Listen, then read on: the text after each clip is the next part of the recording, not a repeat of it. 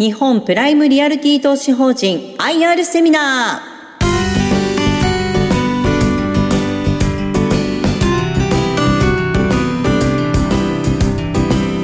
この番組は証券コード8955日本プライムリアルティ投資法人の IR 活動の一環としてお送りします。お話は株式会社東京リアルティインベストメントマネジメント取締役投資運用第一本部長久保庭昇さんです。この番組は4月22日に名古屋で開催した J リートファン in 名古屋を収録したものです。日本プライムリアルティ投資法人の資産運用会社の久保庭と申します。それでは早速日本プライムリアルティ投資法人こちら略称で JPR というふうに申し上げております。えー、JPR の、え概要について、え説明をさせていただきます。現在、え上場リートは、え全部で、え60、えございますが、え本投資法人は、え2002年、え6月に、え5番目に、え上場した、えリートで、え、昨年、え、2022年の6月、こちらですね、え、あの上場20周年、え、今年が21年ということで、え、迎えて、ございます。で、決算月、え、でございますが、6月と、え、12月の年2回と、え、そして分配金のお支払いは9月と3月になります。え、本投資法人は、え、オフィスビルを主体に、え、都市型商業施設、えー、こちらを投資対象としているリートでございます。現在、えー、東京を中心に全国で、えー、67物件、えー、4970億円の不動産に投資をしております。直近のですね、えー、一口当たりの分配金の実績は、えー、7750円、えー、でございました。えー、また、えー、今期、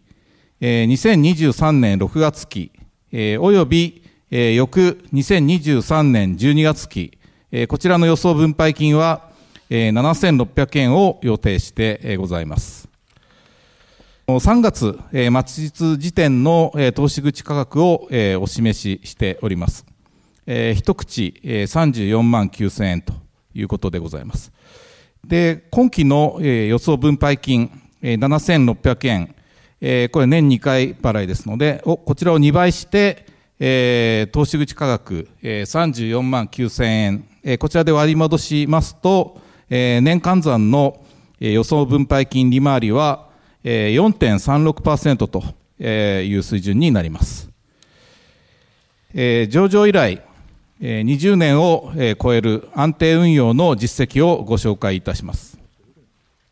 2002年に上場して以来の資産規模の成長の推移をお示ししております。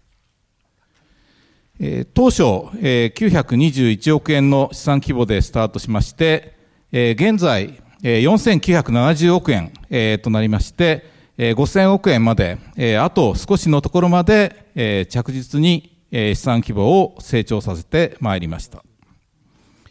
資産規模が大きいことによって、テナントの退去をはじめとしました収益の変動の影響が小さくなりまして、投資家の皆様に安定した分配金をご提供することが可能となります。今後も個別の物件の収益性やクオリティを重視しながら、着実に資産規模を増やしていきたいと考えております。えー、続きまして、保有している資産の特徴について、えー、ご説明、えー、させていただきます。えー、東京都心部を中心に、えー、首都圏、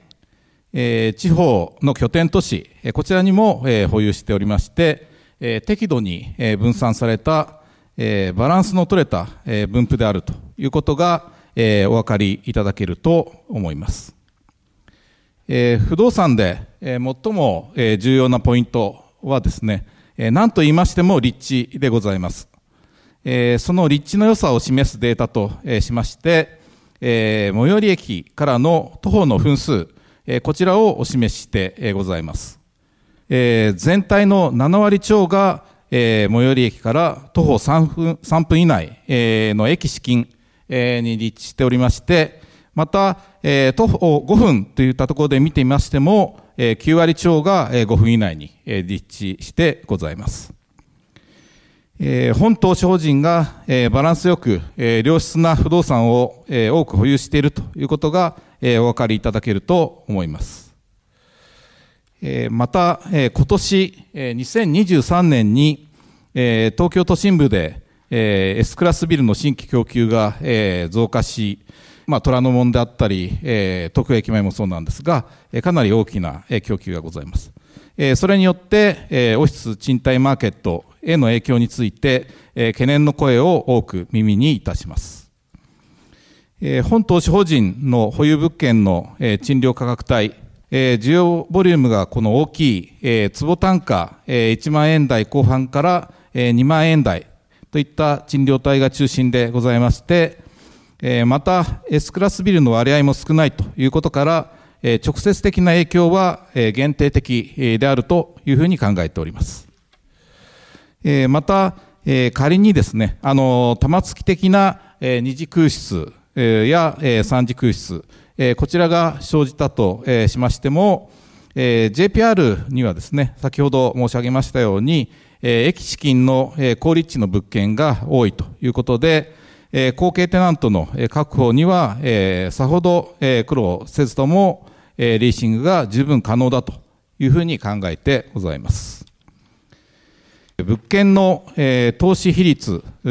とですね、テナントの分散の状況についてご説明いたします。本投資法人のですね、1物件あたりの投資比率は平均で1.6%というふうになります。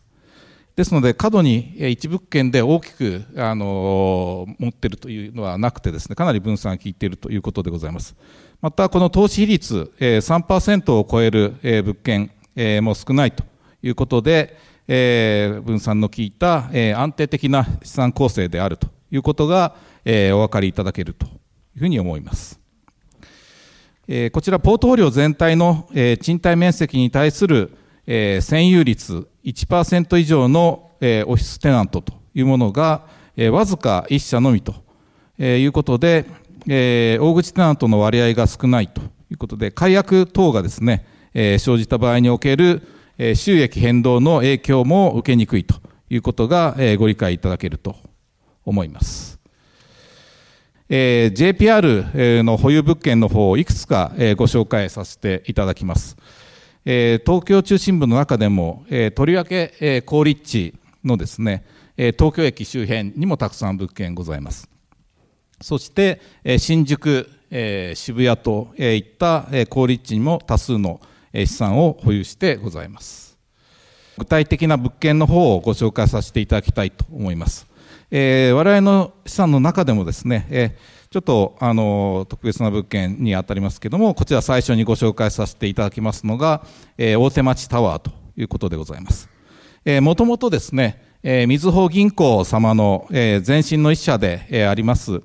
旧富士銀行、えー、の本店がですね、えー、あった場所を、えー、メインスポンサーの東京建物が主体となって、えー、同じく、えー、スポンサーの大成建設と、えー、一緒に手掛けた、えー、プロジェクトの、えー、底地を本投資法人が、えー、保有して、えー、おります。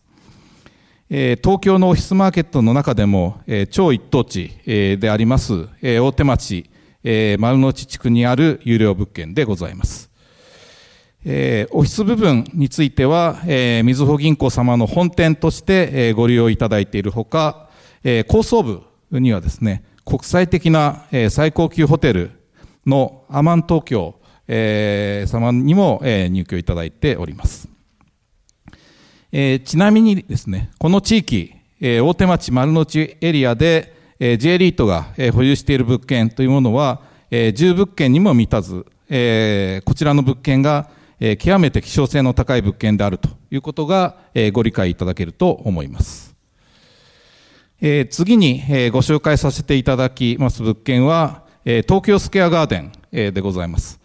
えこちらも、えメインスポンサーの東京建物が主体となって開発した物件です。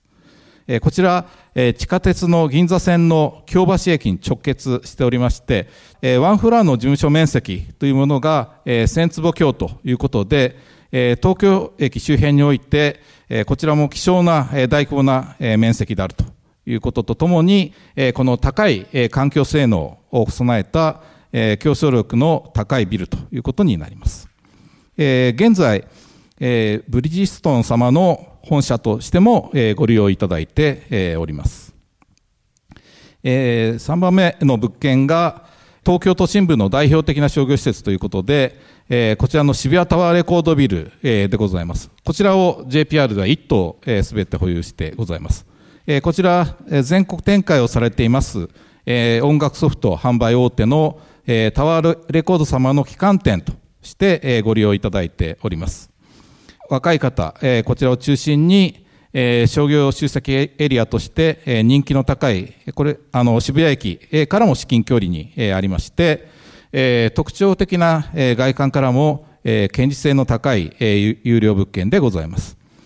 渋谷のこのエリアではですね、駅周辺を中心に、え現在、え複数の再開発が進行しておりまして、え将来的にもますます期待される、えエリアでございます。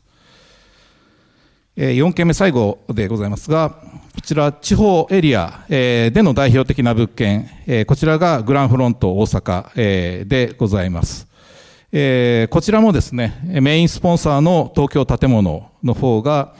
開発業者の一社として参画した物件です。で、あの、JR の大阪駅前からこのペデストリアンデッキでもつながっております。もう目の前の一等地にございまして、え、オフィスビルを主体に、え、商業施設、え、ホテルあ、これはインターコンチネンタル、え、大阪なんか入っておりますが、そういったところから構成、え、されます、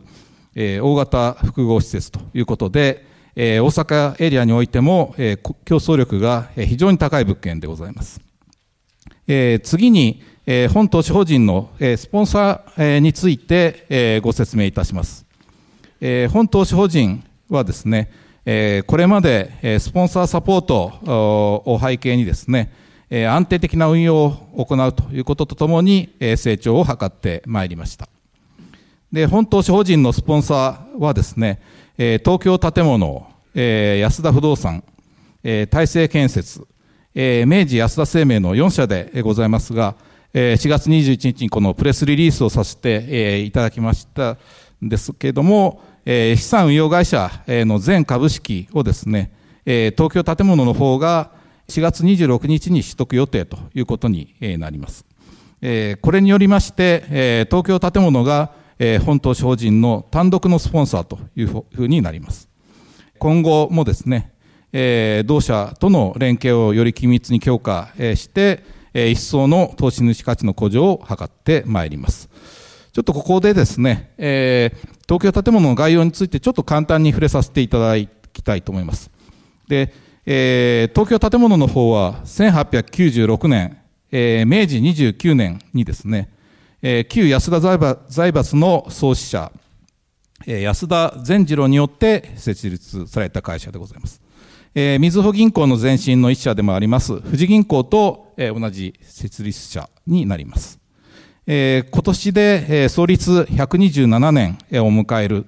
えー、日本で最も長い歴史のある、えー、総合不動産会社、えー、ということになります。そして、えー、オフィスビルの開発運営や、えー、マンションの分譲事業を中心に、えー、様々な、えー、不動産関連ビジネスを展開しています。東京建物が近年注力しておりますオフィスビルを中心とする、大規模な開発事業と、首都圏、近畿圏を中心に、展開しておりますマンションブランドで、ありますブリリアブランドへの分譲マンションプロジェクトの事例を紹介しております。大手町タワー、東京スカーガーデン、えまたグランフロント大阪、こちらにつきましては、え先ほど、えご説明させていただきました通り、え本島商人も、え所有して、おります。えまた、その他に、え錦糸町のですね、オリナスタワー、新宿センタービルについても、本島商人が一部を所有してございます。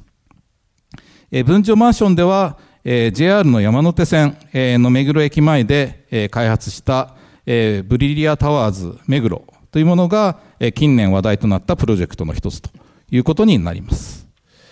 えー、最後にですね、えー、JPR の概要の最後に、えー、本都市法人、えー、のですね、特徴について、えー、再度ご紹介させていただきます。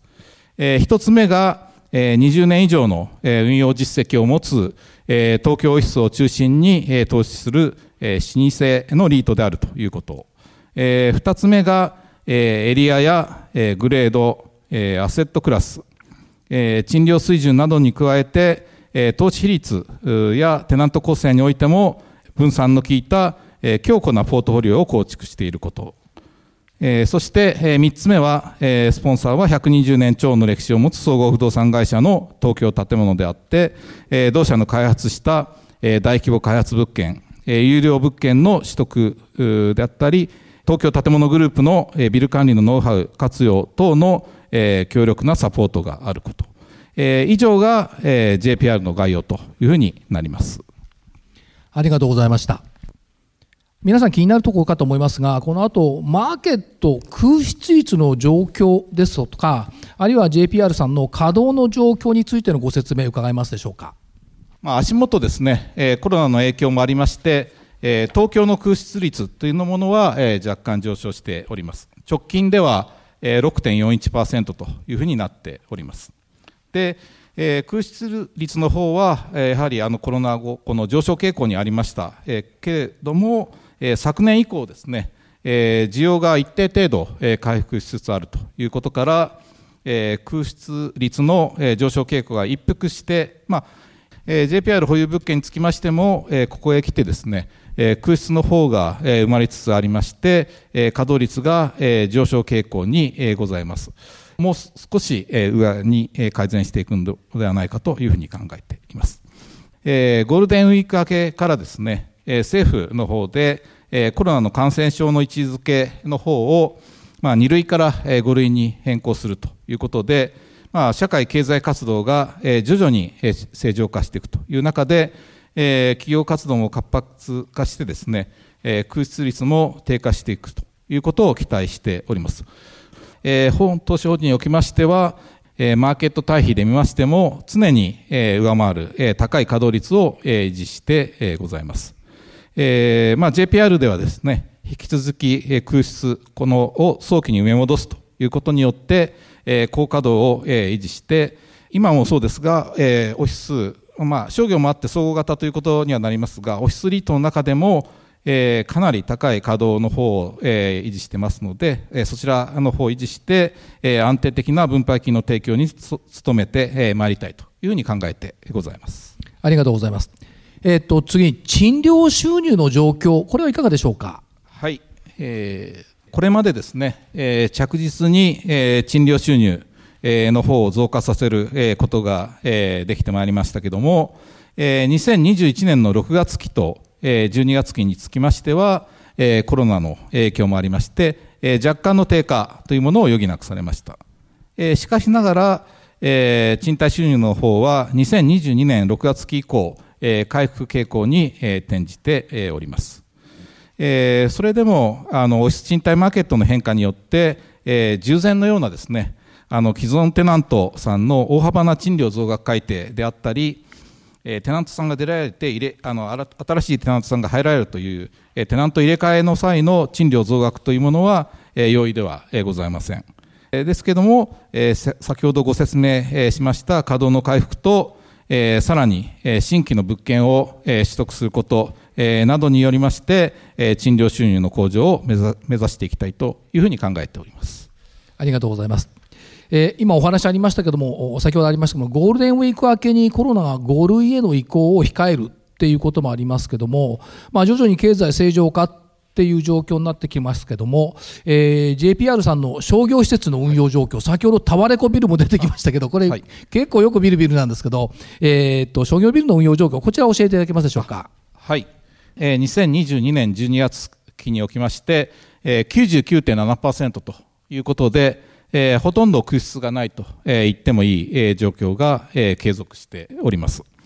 ここ数ヶ月間ですねえ、順調にえ売上の方が回復してえおりまして、え特に上野ですね、あの、飲食店ビル、えで、これはあの JPR の物件の中でファンデスシリーズという、まあ、東京建物が作りました都市型商業施設のブランドなんですけども、えファンデス上野であったり水道橋、えあと、まあ、直近で買いましたファンデス天神西通り等もありますが、あの上野は非常にすごくてですね、え、まあ、直近の実績で、えこちらコロナ前2019年を上回る状況にまで回復してきております。またですね、JPR の商業施設は長期の固定契約が多いということに加えまして、コロナの収束やインバウンドの回復もありまして、今後も安定的に収益に寄与していくというものと考えています。あの、オフィスの稼働よりもさらにですね、あの商業がこのコロナの間も安定的に稼働したので、また総合型のいいところというか、あのオフィスのところをあの商業で支えしているといったところもございます。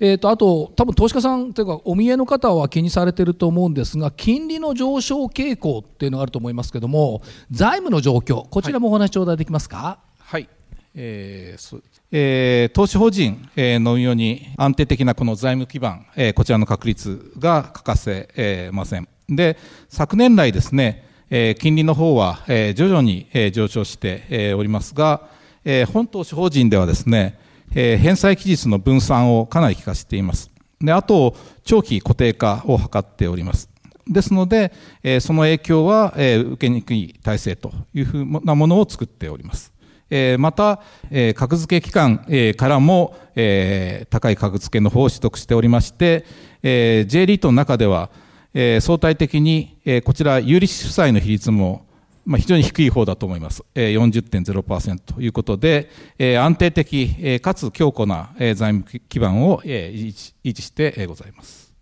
まあ、有利子負債比率40%、それから長期固定金利比率100%で、かつ自己資本比率が50%超53.9%、健全な財務というふうに理解させていただいてよろしいと思いますですね。はい、そして、えー、っと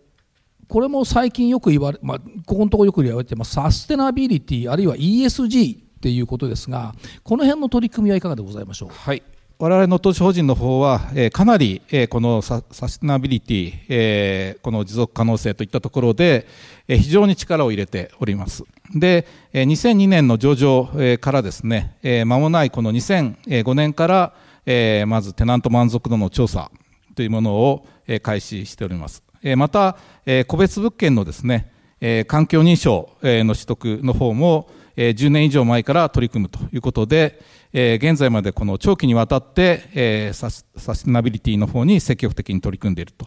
いうことがえお分かりいただけるかと思います。ちょっともう1ページちょっとありますが、このようなこの具体的な取り組み等が評価されまして、え環境面において、複数の外部評価機関から高い評価の方を獲得しております。特にこの MSCI ジャパン ESG セレクトリーダーズ指数ということで、なかなかここに組み入れられるっていうのはあの大変あの少ないんですが、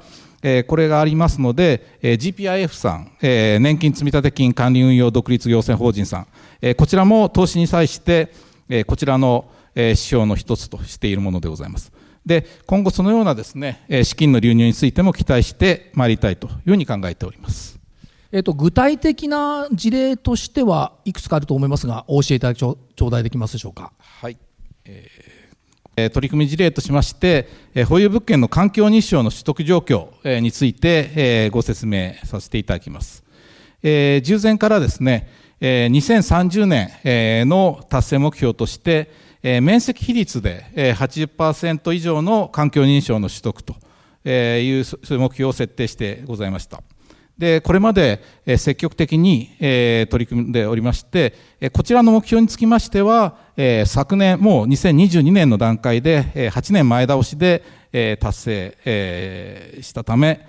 昨年ですね、新たにこの単純な面積でこう認証ということではなくて、質の面でもですね、認証のあの上位のところを取るということで、ホスターであったり A ランク以上という高い認証レベルの取得を目指すという、そういう新たな目標の方を設定いたしました。えーまあ、今後ともえー、建物、不動産という、えー、都市及び、えー、社会インフラを提供する立場として、えー、サステナビリティへの取り組みというものを、えー、我々の最重要課題ということで積極的に取り組んでまいります。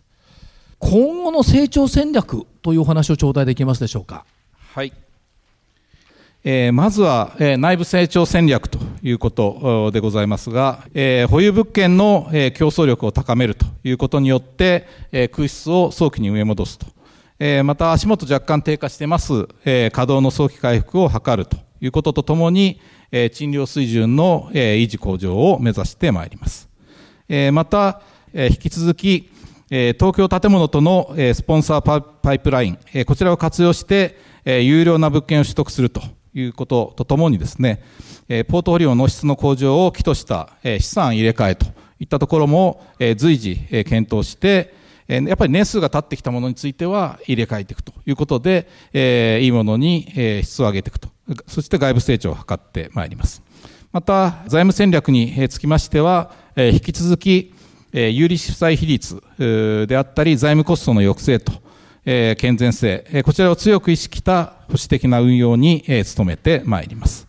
え最後にこのサステナビリティにつきましては、えこれまでも注力してまいりましたが、え今後も引き続き、え最重要課題というふうに認識して、一層取り組みを強化していきたいというふうに考えてございます。そして、えーと、もう一つ重要なところですね、分配金戦略についてご説明いただけますでしょうか。はい、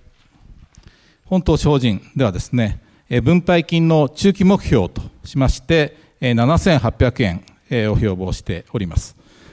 当面の目標値としましては、7600円を設定しております。この目標値であります7600円達成までの間、こちら7600円に満たない場合は、一口当たりに直しますと、4100数十円というあの非常に潤沢なですね内部留保の残高がありますので、こちらの内部留保を活用することによって、7600円の分配金を維持してまいりたいというふうに考えております。今後とも、先ほどご説明いたしました成長戦略の実践と、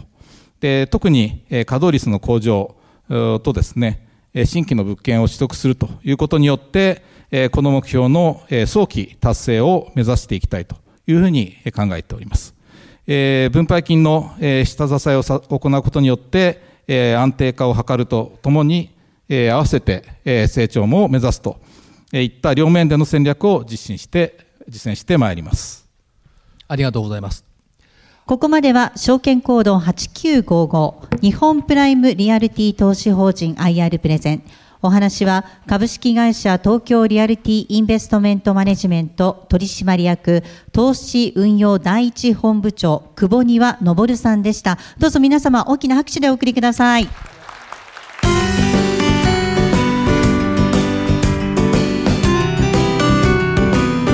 日本プライムリアルティ投資法人 IR セミナーこの番組は証券コード8955日本プライムリアルティ投資法人の IR 活動の一環としてお送りしました。